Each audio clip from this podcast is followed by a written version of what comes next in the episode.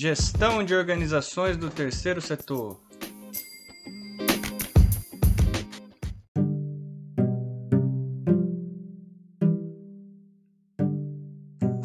Olá, meu nome é Pedro Mariosa, sou professor da Universidade Federal do Amazonas do campus de Benjamin Constant do curso de Administração. Essa é a aula 4 da disciplina Gestão de Organizações do Terceiro Setor. Nesta aula a gente vai trabalhar a economia solidária como uma das perspectivas do terceiro setor e como forma organizativa. Falando de forma organizativa, na aula anterior, na aula número 3, a gente trabalhou a questão mais formal desse processo, que é quando as organizações do terceiro setor, as OSCs, propõem ou firma a parceria com o primeiro setor, que é o setor público, e que existe uma lei que rege, que ela é razoavelmente atual, que rege a lógica procedimental para que essa parceria seja realizada. Então, na aula passada a gente trouxe essa parte mais engessada, mais formal, e por outro lado, na aula de hoje a gente vai trazer é, como surgem essas outras formas organizativas que a gente vai chamar de economia solidária, que também faz parte do mundo do terceiro setor.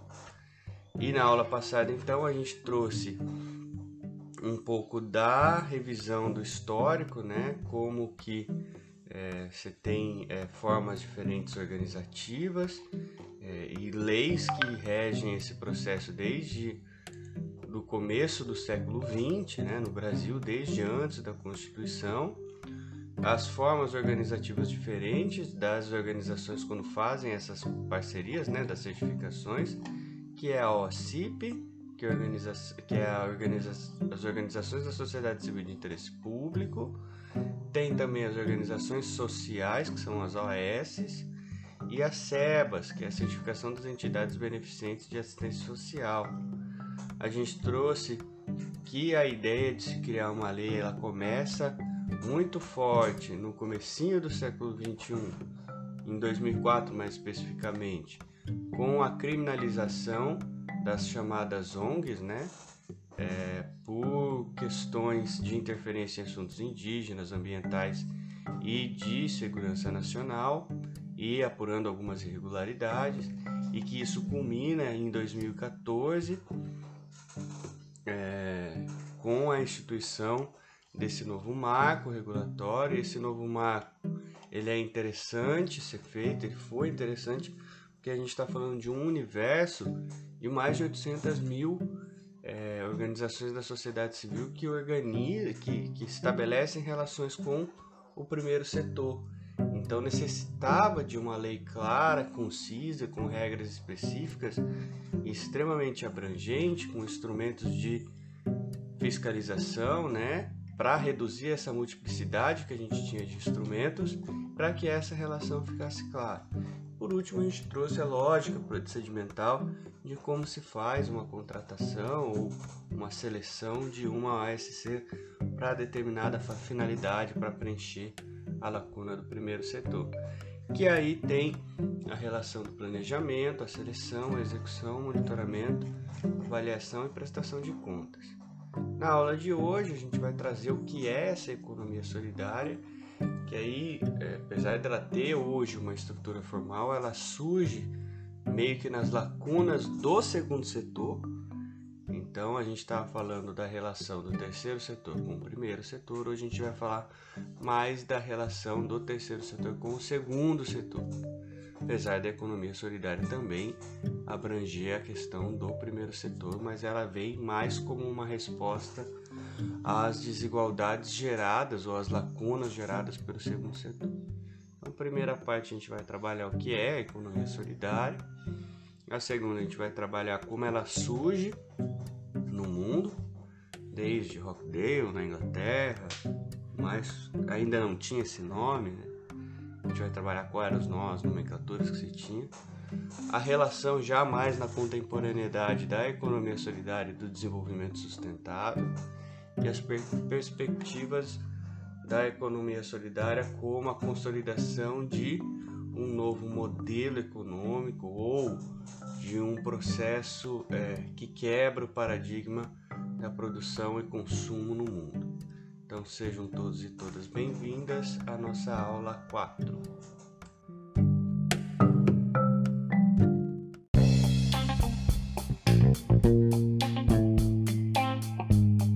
Então, o que é a economia solidária? Ela é um conjunto de princípios norteadores que tem como é, base esses princípios, né, a organização econômica e a inclusão social de determinados grupos.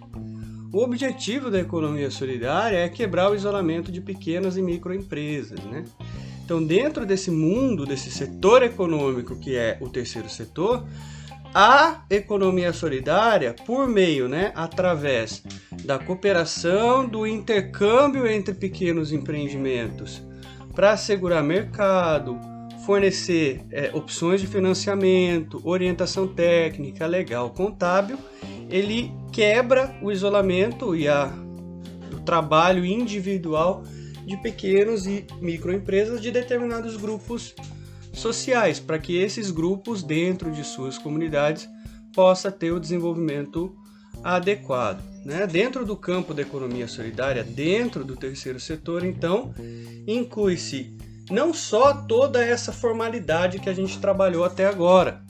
Além dessas questões formais, como as cooperativas, as associações, as ONGs, as fundações, a economia solidária também inclui, dentro desse processo, grupos de autoajuda, organizações comunitárias e é, grupos ou associações de trabalhadores também informais. Então, ela é uma etapa, ela é um processo que não exclui aqueles que ainda são informais, muito pelo contrário.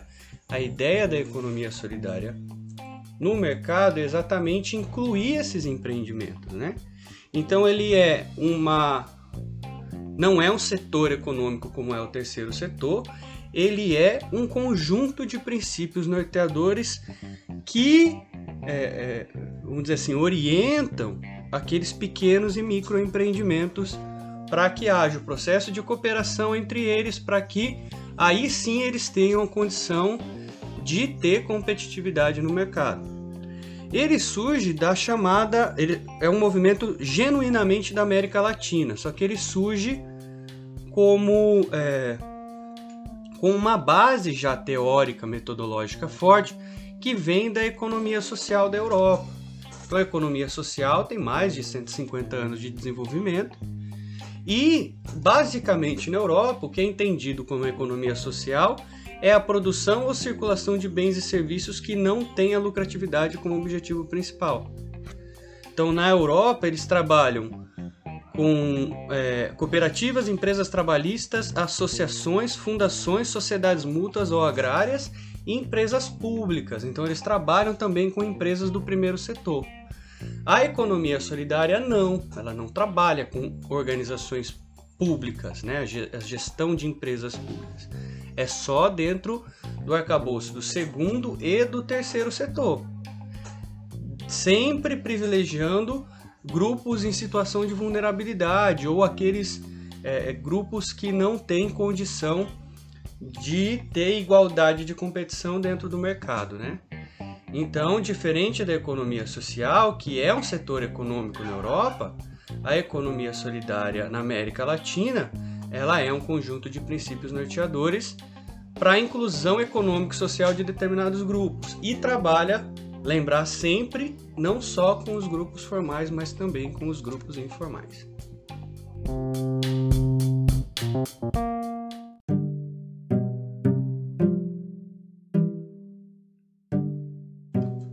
Então, a economia solidária ela é um conjunto de princípios que norteia as organizações do terceiro setor.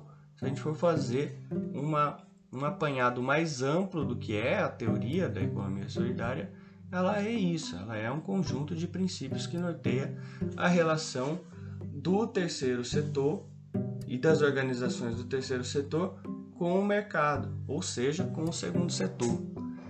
Lógico que esses princípios norteadores do terceiro setor também servem para a relação com o primeiro setor, mas a relação com o primeiro setor ele tem leis e normas específicas que regem esse processo, né? Ele não é um princípio, tem uma lei chamado Marco Regulatório das Organizações da Sociedade Civil que a gente trabalhou na última aula. Já a economia solidária, então, ele vem como um preenchimento desse espaço que é essa relação entre os setores de livre iniciativa. Quais são os setores de livre iniciativa? O segundo e o terceiro setor. O segundo setor, ele é iniciativa individual. Então, você enquanto indivíduo pensa em criar uma organização para produzir bens e serviços. O terceiro setor também é livre iniciativa e livre associação. Ou seja, não é individual, ela é coletiva. Então é um grupo de pessoas que se associa para um determinado objetivo. Isso surge na história na Inglaterra, né? em 1844. A iniciativa mais emblemática desse processo se chama os Pioneiros de Rockdale, que se associaram para comprar coisas. Então as pessoas começaram a entender que dentro desse sistema regido pelo capital, que é a nossa economia, era melhor juntar as pessoas para comprar grandes quantidades, ou seja, comprar no atacado, do que cada um vender, cada um, desculpa, comprar de forma individual. Então essa cooperativa dos pioneiros de Rockdale começa a juntar, inicia com 28 associados e depois cresce, mas para comprar farinha, arroz, açúcar e insumos básicos, porque as pessoas começaram a entender que era mais vantajoso, você teria mais poder de compra. 28 pessoas se juntarem para comprar a mesma coisa, sendo que isso interessava as próprias 28 pessoas, né? Então você teria um poder de compra maior do que cada um comprar sozinho. Então essa cooperativa, os pioneiros de Rockdale, surge no meados do século XIX para tentar aumentar o poder de compra de industriários do distrito de Manchester, na Inglaterra. E isso começa a dar certo, eles percebem que fazer as coisas no coletivo, mesmo dentro dessa lógica do capital, que ela é individual, começa a dar certo. Então, começam a expandir não só para a compra de insumos básicos, mas para questão da educação, formação de creches, formação de construção de moradias. Então, os pioneiros de Rockdale começam a fazer as coisas em coletivo. A comunidade de industriários começa a trabalhar no coletivo. E isso se expande para o mundo inteiro. Lógico que a gente está falando de 200 anos atrás, então é um processo que não foi da noite para o dia. Então faz 200 anos que a base do terceiro setor vem sendo montada na Europa e há mais de 100 anos vem sendo montada no Brasil. Há 100 anos atrás no Brasil, esse mesmo processo aconteceu com pequenos produtores rurais no, produtores rurais no sul do país, que começaram a se associar para ter acesso a financeiro e acesso a recursos como maquinários agrícolas que sozinho eles não iriam conseguir. Então, produtores rurais do sul do país, 10 pequenos produtores rurais, começam a se juntar para ter um trator, para ter uma colheitadeira, uma, uma semeadeira. Então, essas máquinas que seriam de muito difícil acesso a um produtor começam a ser possível graças à associação de 10, 20, 30 produtores rurais que faziam um rodízio desse maquinário. Isso no começo do século 20, 1910, 1920 no Brasil começam a se criar sociedades agrícolas de pequenos produtores que se associavam para ter cada um junta um pouquinho de dinheiro e tem acesso a um maquinário melhor para poder aumentar a produtividade de todo mundo e começa a se ter regras de uso dessas coisas. São essas regras de uso que é a base do cooperativismo no Brasil e depois é a base da economia solidária enquanto conjunto de princípios. Então se percebe que mesmo dentro da lógica do capital, que é a lógica que a gente vive, que é a lógica individualista de maximização de lucro, quando eu tenho a cooperação para o mesmo objetivo, eu tenho mais vantagem. Então, se eu junto mais pessoas para poder comprar coisas, que é a cooperativa de consumo, eu tenho mais poder de compra. Se eu junto pessoas para poder financiar um maquinário, logo eu tenho mais poder de compra para ter acesso a uma máquina. Só que é aí que começa o problema. A hora que eu compro, como eu faço as regras de uso. É aí que entra a economia solidária. São conjuntos, princípios norteadores que regem essa questão da divisão após a aquisição, ou seja, que rege como esse recurso ele vai ser utilizado de forma coletiva e para atender um bem coletivo.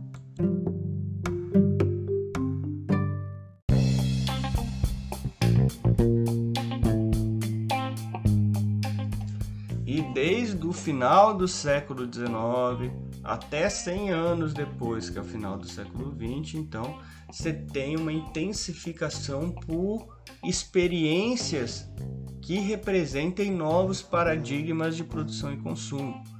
Ou seja, a gente tem um sistema que gera desigualdade. Então, desde o final do século XIX até o final do século XX, você tem uma intensificação de busca por novas formas de se produzir, novas formas de se consumir. E é onde entra a economia solidária, que é essa vertente alternativa da economia, é esse conjunto de princípios.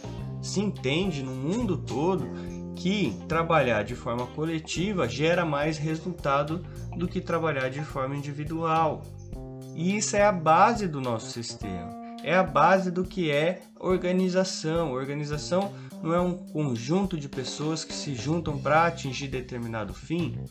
Então entenderam que mesmo dentro da sociedade civil, pessoas tendo seus empregos de forma individual, você pode ter a colaboração para consumir coisas que se tem em comum. Ou, de outro lado, quando todo mundo produz a mesma coisa, é mais fácil a gente se juntar para ter mais acesso a financiamento, mais acesso ao mercado, mais acesso a maquinário, equipamentos. Começa a se entender no mundo todo que essa lógica do coletivo, mesmo dentro de um sistema individualista, como é o sistema do capital que rege a nossa sociedade há mais de 300 anos, mesmo nesse, nessa situação, e apesar das maiores diferenças que a gente tenha entre as nações, entre as culturas e o país, sempre a lógica coletiva ela se sobressai à lógica individual dentro desse processo. Há mais vantagem competitiva eu trabalhar de forma coletiva do que eu trabalhar de forma individual. Tanto é que a ONU no final de 2018 ela decreta que a economia solidária ela é a ferramenta ou os princípios, né, norteadores ideais para que se haja desenvolvimento sustentável nos territórios. Como que ela diz isso, né? Como que ela decreta que essa é um instrumento efetivo para a transposição da sustentabilidade nos territórios? Ela estabelece em 2015 que existem objetivos de desenvolvimento sustentável comum para todos os países do mundo. Então se tem na Rio mais 20, chamada em 2012, um levantamento sobre o que o mundo está fazendo para reduzir as desigualdades sociais e ambientais no mundo. Então todos os países eles mais de 170 países eles se associaram a esse processo de se pensar outras ou novas soluções em comum para o desenvolvimento sustentável no mundo. Em 2015, então, a partir da associação desses países, se desenvolvem os Objetivos do Desenvolvimento Sustentável, que são de livre iniciativa dos municípios de cada país aderirem. São mais de uma dezena de objetivos, são 17 objetivos e 189 metas para se cumprir até 2030 para que a gente possa ter um mundo mais sustentável. E a ONU diz que para que isso aconteça de fato, a economia solidária ela é o princípio que pode nortear esse processo. Então, se a gente está pensando num objetivo em comum para o mundo, que é ter mais sustentabilidade, ou seja, um ambiente mais adequado, menos desigualdade social, mais inclusão na educação, os territórios protegidos, menos mortalidade infantil e outros objetivos que é comum para o mundo todo, ou seja, todas as sociedades precisam disso. Logo, para cumprir esse objetivo, os princípios norteadores que devem reger esse objetivo do mundo todo, para que a gente tenha um mundo mais sustentável, é chamado de economia solidária, ou como a ONU chama, de economia social e solidária. Então a economia solidária não é relevante só para o Brasil, ela é relevante para o mundo. Então as Nações Unidas, o conjunto de nações do mundo que está pensando em um desenvolvimento sustentável comum para os países, também entende que a economia solidária ela é uma ferramenta para transposição desses objetivos ou desse desenvolvimento sustentável nos territórios.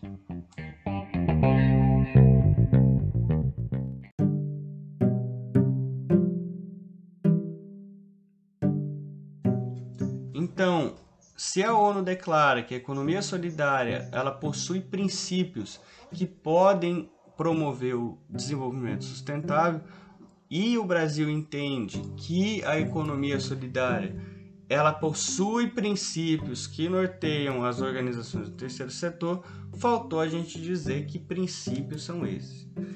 Existe uma política nacional da economia solidária que foi aprovado pela Câmara em 2019 e foi aprovado pelo Senado ainda esse ano e já está para sanção do presidente. Nessa política é, nacional de economia solidária é onde estão expressos os, os princípios da economia solidária.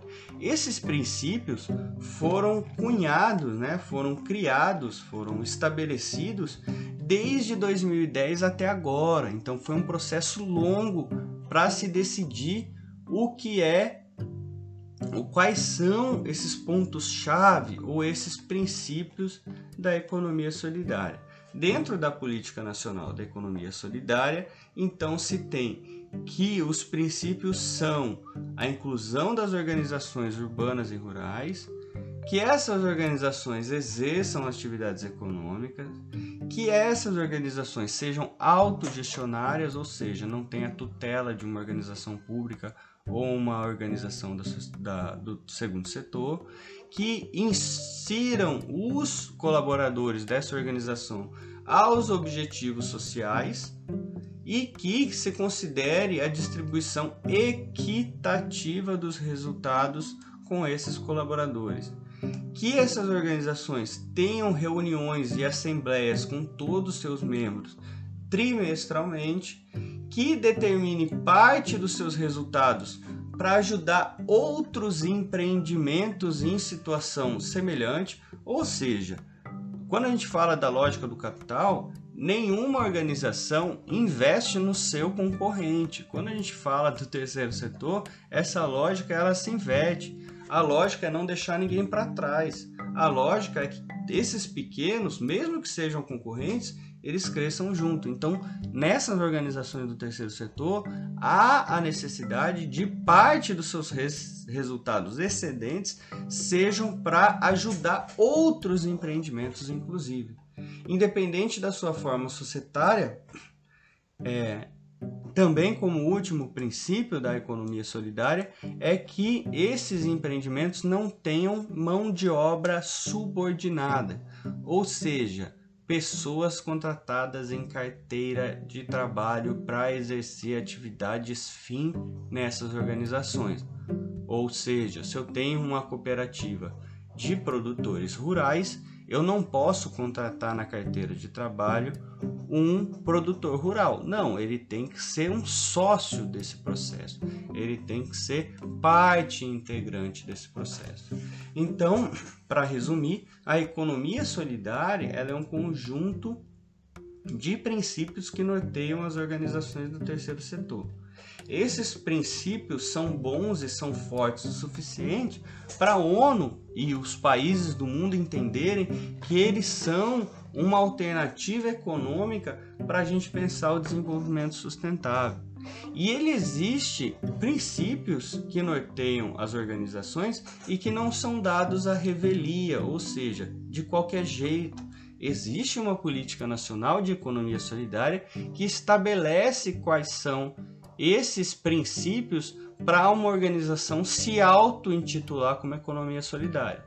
Para uma organização se chamar de economia solidária, então ela deve ser uma organização urbana ou rural que exerça atividade econômica, que tenha autogestão, que os seus colaboradores sejam inseridos aos objetivos sociais, que haja distribuição equitativa do dos resultados, que se realizem reuniões e assembleias pelo menos trimestrais e que parte dos seus resultados sejam destinados para outros empreendimentos que também sejam equivalentes a esse, a essa situação de isolamento, é, de, de baixa competitividade. Então, para eu ser um empreendimento de economia solidária, parte daqueles meus resultados vão para outros empreendimentos que também estejam na mesma situação do que eu e que, independente da sua forma societária, ou seja, da forma se é cooperativa, se é associação, se é um grupo informal, se é um,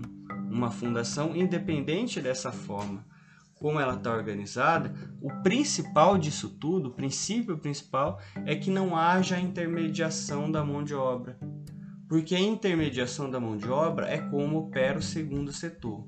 Para ele ser um empreendimento do terceiro setor legítimo dentro do arcabouço teórico da economia solidária, todas as pessoas que trabalham nessa organização devem fazer parte do quadro societário, devem ser parte do todo, não são subordinados, eles são parte, eles trabalham de forma colaborativa, ou seja, assinar carteira não é uma prática econômica solidária dentro do terceiro setor, mas sim é a associação desses para se obter um objetivo em comum.